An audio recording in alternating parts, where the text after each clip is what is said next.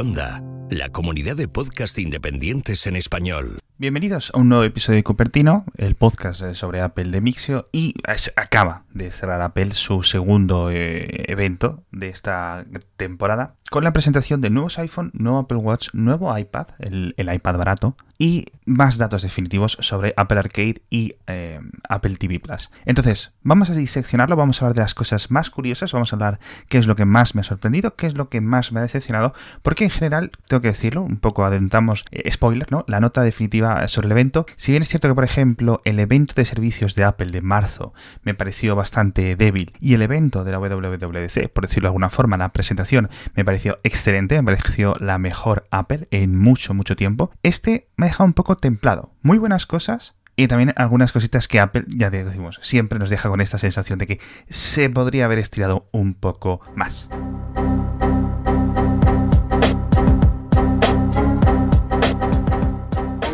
Vamos a comenzar hablando de lo más importante, que es el iPhone. Como comentamos en el episodio previo al evento, eh, de las tres eh, grandes preguntas que teníamos, nos preguntábamos, uno, ¿las cámaras van a ser mejores que las del Pixel? ¿Van a ser mejores que las de los Huawei? ¿Cuál va a ser el precio? ¿Cómo va a orientar Apple los precios? Y si iban a ser las actualizaciones, lo que se añadiera en esta nueva generación de 2019, es suficiente como para hacer que la gente que tenga un 10 o un 10S, que se actualiza a este iPhone 11 o a este iPhone 11 Pro y no se espere al iPhone que venga dentro de un año, ¿no? El iPhone de 2020, el iPhone, vamos a decir, iPhone 12 tentativamente. Entonces, en general, yo creo que mm, la primera pregunta sobre las cámaras, eh, muy buenas cámaras, una gran actualización de cámaras, tanto por las nuevas lentes como por la capacidad de procesado extra que añade el nuevo procesador. Sobre esto vamos a saber mucho más eh, en cuanto esté en nuestras manos, en cuanto podamos probarlo. El iPhone 11, que es el sucesor del, del 10R, viene con un sistema de lentes duales y en el que han optado por dejar el telefoto y añadir una de gran angular. A mí esto me parece la decisión correcta. Yo el gran angular en los teléfonos que lo tienen eh, o que tienen doble cámara es lo que más utilizo. Creo que fue LG la que empezó a usarlo de forma más prominente hace algunos años y por fin llega. Ya sabes que tradicionalmente Apple había añadido cuando los móviles con doble lente tenía un telefoto, pero en el 10 en el, en el iPhone pero en el iPhone 11 va a ser gran angular. A mí me parece la decisión correcta y creo que salimos ganando todos con este tipo de lente. Viene con Smart HDR mejorado un, poco más, ¿no? Estas mejores capacidades para eh, extraer los colores de una forma más realista. Un montón digo, de novedades, todo de procesamiento eh, eh, interno de la fotografía, de estas cosas que intentan compensar por la dificultad física de las lentes. Viene con grabación de 4K a 60 frames por segundo en HDR. Esto también es una pasada para vídeo. Van a seguir siendo, yo creo, los mejores teléfonos para grabar vídeo, eso sí que estaban por delante de la competencia. Y el iPhone 11 Pro y el iPhone 11 Pro Max, que ahora hablaremos de los nombres, sí que vienen con triple lente. Tienen la tradicional, tienen la de gran angular y tienen una de telefoto. El zoom es 2x. Algunas personas esperaban que fueran a las 5x, como algunos teléfonos de Huawei, pero Apple pues, ha jugado con una lente un poco más convencional. Os puede gustar más, os puede gustar menos el diseño, este que han incorporado en la parte trasera, a mí me parece mm, bastante interesante. No es un diseño que me parezca que vaya a ganar mil premios, pero a mí tengo que decir que, oye, pues me gusta. Entonces, sobre la cámara, ya digo, estas son las especificaciones. La gente que lo ha estado probando, eh, pues tiene buenas sensaciones, pero hasta que no esté en nuestras manos, no vamos a poder saber, oye, es mejor que el Pixel 3, es mejor que el P30 y sobre todo ahora que vienen Pixel 4 y el Huawei Mate 30 en cuestión de días, literalmente, pues eh, vamos a tener que esperar a probarlo, a ver si el iPhone 11 o sobre todo el iPhone 11 Pro es el rey de la fotografía, que era el trono que tenía indiscutiblemente Apple. Así que, primera pregunta, no podemos responderla de momento, pero sí es cierto que ya digo, pinta muy bien, sobre todo porque han añadido un modo noche específico dentro del software que se activa automáticamente cuando detecta un entorno muy tenue y que puede ser la respuesta ¿no? que necesitaban a, este tipo de fotografía computacional, por decirlo de alguna forma, que es capaz de hacer estas maravillas ¿no? que estaban haciendo otros teléfonos ahora mismo del mercado y que tanta envidia daban a muchos de los eh, dueños de un teléfono iPhone de última generación. Esto en cuanto a cámaras. La segunda gran pregunta era precios. Yo estaba muy eh, triste en cierto sentido porque me había resignado. Creía que Apple iba a dejar los precios igual. Y ha sido así con el 10S, con el sucesor del 10S, el 11 Pro y el sucesor del 10S Max, el 11 Pro Max, que siguen a 1.159 euros y 1.259 euros respectivamente, pero el, 11, el iPhone 11 va a quedar 50 euros más baratos. Va a quedar en 809 euros a la venta. En México me parece que son 17.500 pesos, es decir, 1.000 pesos menos en México. Esto es una decisión muy importante. Es una decisión muy importante porque Apple básicamente ha visto que este año incluso el iPhone 10R, que era el, más barato que tenían a la, venta, no estaba vendiendo bien y como hemos comentado mil veces en, en Cupertino y en Mixio, hasta que no empezaron con las rebajas, no han empezado a despegar las ventas. Entonces Apple ya se adelanta. Es cierto que este precio de 809 euros no lo vamos a ver eh, mucho tiempo, los precios se van a acabar reduciendo con el paso de las semanas, con lo cual pronto seguramente lo encontréis a 700 largos, eh, diferentes descuentos, pero es un precio muy bueno. Y que Apple reduzca el precio, digamos, de su iPhone de un año para otro, que tradicionalmente Apple hacía lo contrario, es una noticia no solo importante, no solo de hito, por decirlo así, sino de un reconocimiento de que, oye, vamos a echar el freno con los precios, y vamos a intentar encontrarnos un equilibrio. Otras mejoras que tienen, me ha parecido muy interesante, sobre todo el tema de la batería. De hecho, en la emisión que la hemos estado siguiendo con un montón de oyentes y de lectores de Mixio en directo, me ha sorprendido y no he gritado, pero sí he dicho, uh, tal, cuando han mencionado las mejoras de batería. En principio, el iPhone 11 tiene una hora más de batería, según las mediciones de iPad, esto es como un 7% más o menos, porque el iPhone 10R ya tenía una batería muy, muy, muy buena. Pero el iPhone 11 Pro tiene 4 horas más de batería que el 10S y el iPhone y la versión Max tiene 5 horas más de batería. ¿Y esto cómo lo ha conseguido Apple? Básicamente le ha metido baterías más grandes. Los iPhone nuevos pesan más. El iPhone 11, eh, curiosamente no, pesa 194 gramos, los mismos, pero los otros sí que pesan 11 y 18 gramos más respectivamente. Entonces Apple ha podido reducir algunos componentes, ha podido aumentar también, por ejemplo, aumenta el precio de las nuevas lentes, etcétera, pero seguramente hayan acabado metiendo 300, 400, incluso me atrevería a decir que a lo mejor 500 miliamperios hora en el Max Extra. Esto es una grandísima noticia, ¿no? Y también pues hay que tener en cuenta nuevas en el A13, este nuevo procesador que seguramente eh, rasque algo menos de batería y en el caso del iPhone 11, por ejemplo, dijo Apple que la nueva pantalla, que sigue siendo LCD, es un 15% más eficiente. Entonces ahí ya directamente tienes algo de ahorro. Entonces muy bien en cuanto a baterías, fantástica noticia por parte de, de Apple de que continúa una gran tendencia, una gran tendencia que ya se viene ocurriendo desde el iPhone 7, que Apple hace los teléfonos un poquito más gorditos,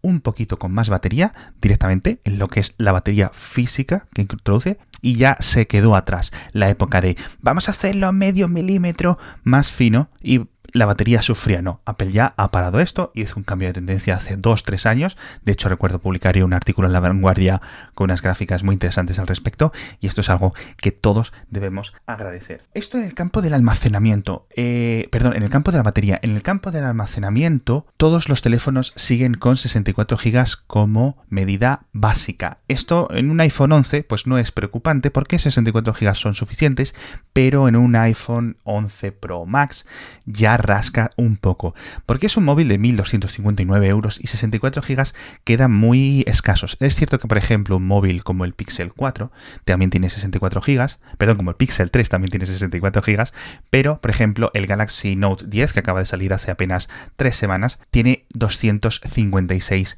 gigas de base, ¿no? De almacenamiento. Y ahora no podemos admitir o no podemos decir, no, es que tiene un almacenamiento más lento, etcétera, porque es el mismo tipo de almacenamiento, si no recuerdo mal. Entonces, un móvil eh, de Samsung de precio similar tiene cuatro veces más de almacenamiento. Yo creo que quizás Apple debería de haber abierto un poco la mano en este sentido. Pero bueno, otra cosa que mejora también, la resistencia al agua. En principio siguen siendo IP68, pero con diferentes Medidas. Ya sabéis que dentro del IP68 hay como diferentes eh, subcertificaciones. En el caso del iPhone 11 tiene una resistencia de 30 minutos a 2 metros sumergido debajo del agua.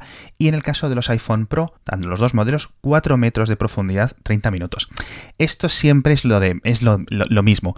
La resistencia al agua es una cosa que existe y a la vez no existe. Es decir, cuando sale de la caja tiene resistencia al agua y es fantástico. El problema es que en muchas ocasiones no te lo van a garantizar, no te lo van a reconocer y por otra parte con el paso de los días, con el paso de las semanas en nuestros bolsillos, el rifirrafe, ¿no? El triquitraca de la, de la vida, pues la resistencia al agua, esta estanqueidad de los dispositivos se va perdiendo y tú no lo ves hasta que de repente dices, anda, he metido el móvil en la piscina para hacer una foto como veo en los anuncios y se me ha jorobado. ¿Qué es lo que ha sido? Bueno, pues que a lo mejor en un golpe se ha abierto una micra y ha entrado por ahí agua. Es lamentable, pero es una situación, es una realidad física a la que los dueños de los teléfonos móviles pues nos tenemos que enfrentar. Cuando salen de la caja son resistentes al agua, sí. Un año después, a lo mejor. Entonces, en este sentido, bueno, pues solo hay que resignarse y en principio, pues no mucho más. Algunos cambios nuevos extra, por ejemplo, no han mencionado mucho, pero tienen Wi-Fi 6, que es lo que se conocía antes como el Wi-Fi AX, con lo cual eh, eh, en las casas vamos a tener posibilidad de tener mejor conexión. Creo que también hay mejoras en las eh, velocidad del 4G. Obviamente no hay chip 5G que valga de momento. Quizás incluso el modelo del año que viene venga sin chip 5G. Y también hablan de mejoras en Face ID, pero no han dicho nada, no, han, no lo han mencionado durante la presentación, si no me equivoco más. Entonces eh, vamos a tener que probarlo para ver, oye, si este Face ID es capaz de desbloquear el teléfono o de identificarnos de forma mucho más rápida o con muchos más ángulos. Otra curiosidad, lamentablemente tenemos que seguir quejándonos de esto a finales de 2019. El iPhone 11 sigue viniendo con un cargador lento de 5 vatios. Tenéis que comprarlo uno más rápido, usar el del iPad para que cargue rápido. Los iPhone Pro, eso sí, ya vienen con el de 18 vatios de base. Los cargadores, por cierto, siguen siendo Lightning. No ha habido salto a USB-C de momento. Quizás el año que viene no se sabe, pero ahí está. Lightning. Sí, sí es si es USB-C en el otro lado, en el lado del cargador. En cuanto a los procesadores, el A13 Bionic más o menos un 15% más rápido en cuanto a CPU y un 20% más rápido en cuanto a GPU. Son velocidades ya altísimas, muy por encima de las de la competencia y todo esto pues son mejoras de eficiencia que va añadiendo Apple. Sigue fabricándose en 7 nanómetros, pero lo más importante del interior de los iPhone nuevos es un procesador, un coprocesador que Apple ha llamado el chip U1, que es de ubicación. Sabemos que trabaja con todo esto esto de las bandas eh, ultra anchas que hemos comentado en Mix en algunas ocasiones que sirven para localización o para comunicaciones a muy larga distancia entre dispositivos con muy bajo coste energético, pero no sabemos nada, no sabemos muy bien para qué va a utilizarse. En principio habían rumoreados unas pequeñas piezas de localización, unas un sistema de, ¿no?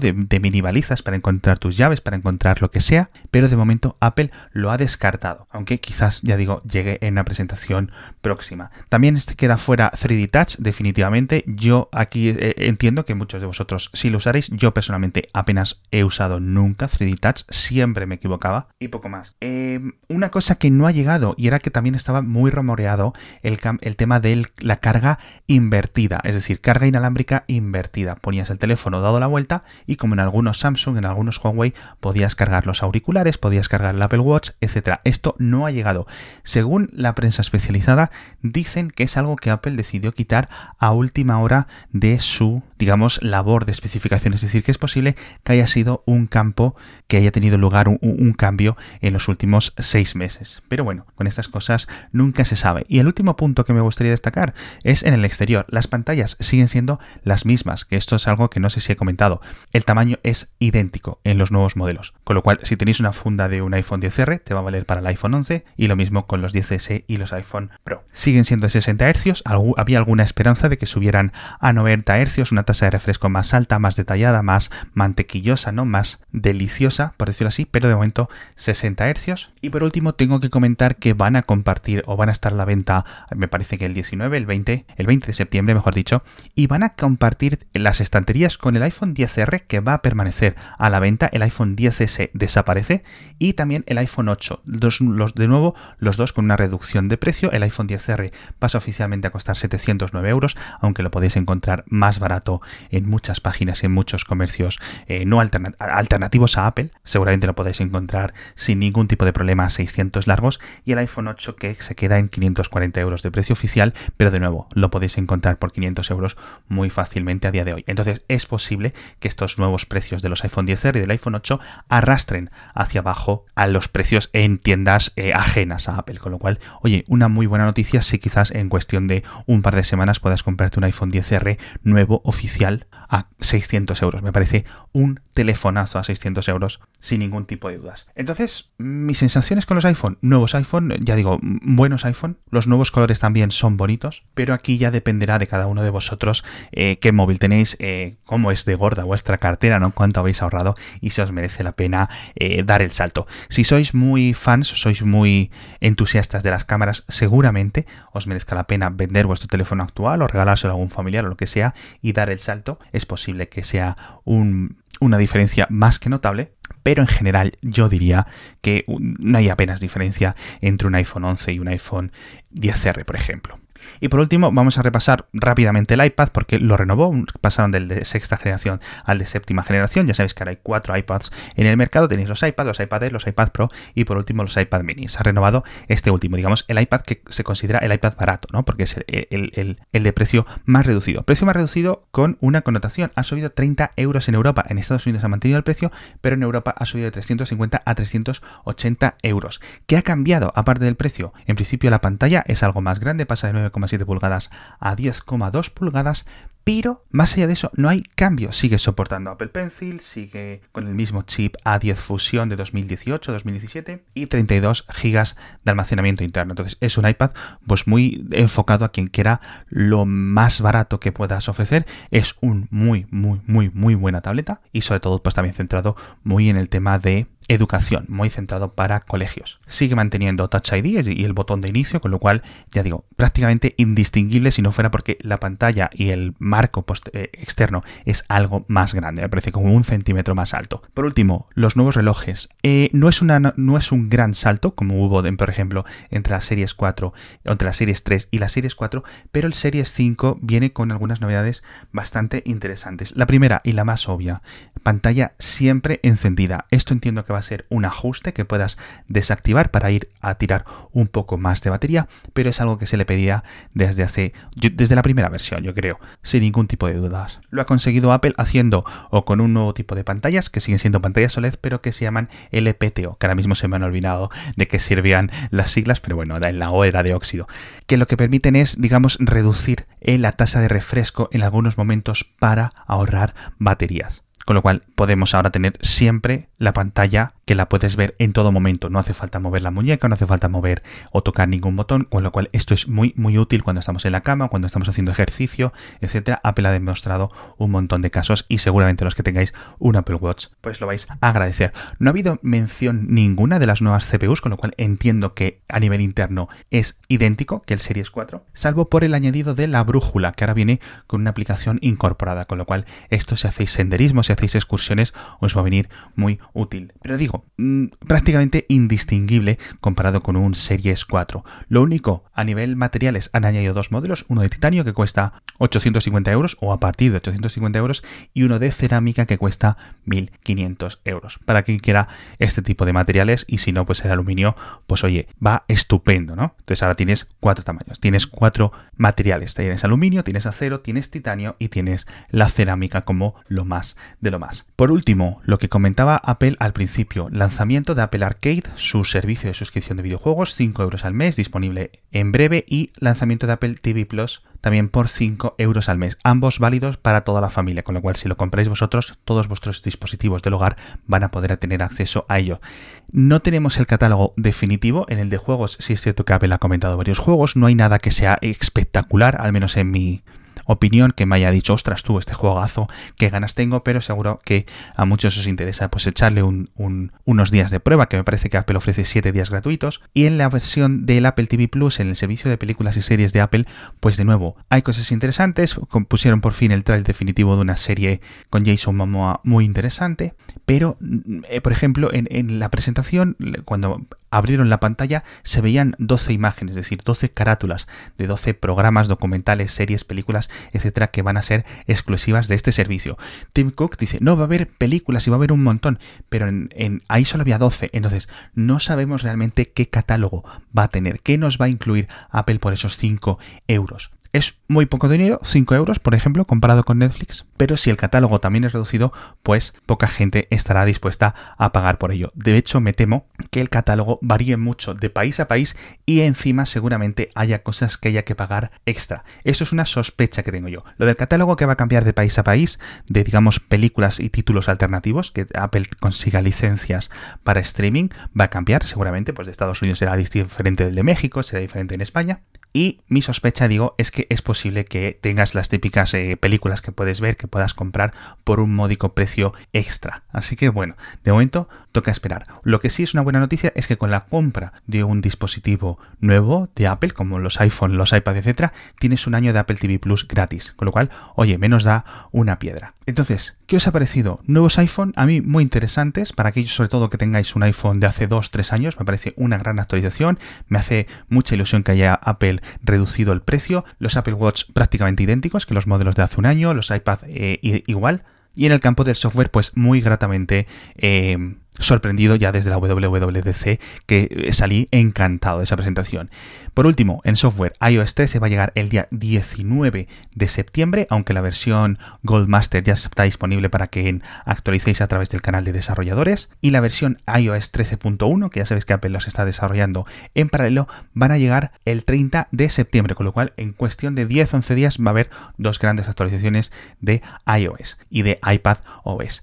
Tema de Catalina, Apple no ha dicho ninguna cifra, Apple no ha hecho ninguna mención a los Mac. De hecho, creo, curiosamente, curiosamente, esto es una muy buena anécdota, Apple no ha mencionado la palabra privacidad en las casi dos horas del evento, que es algo muy curioso para una compañía como Apple. Ya digo, Catalina no tiene fecha. Apple simplemente dice que llegará en octubre. No sabemos si el día 1 de octubre, no sabemos si el 31 de octubre. Así que tendremos que esperar. Y entonces, eh, como conclusión, ¿va a haber otro evento de Apple? Pues yo creo que sí, yo creo que es obvio, ¿no? Que en cuestión de octubre, quizás en noviembre, toque alguna actualización, aunque con estas cosas nunca se sabe. Los rumores, como siempre, el negocio de la bola de cristal no me gusta porque siempre acabo mal parado. Entonces, yo creo que hasta aquí todo lo reseñable, todo lo mencionable. Muchísimas gracias a todos por seguir suscritos y escuchar Cupertino y nos vemos en el próximo episodio.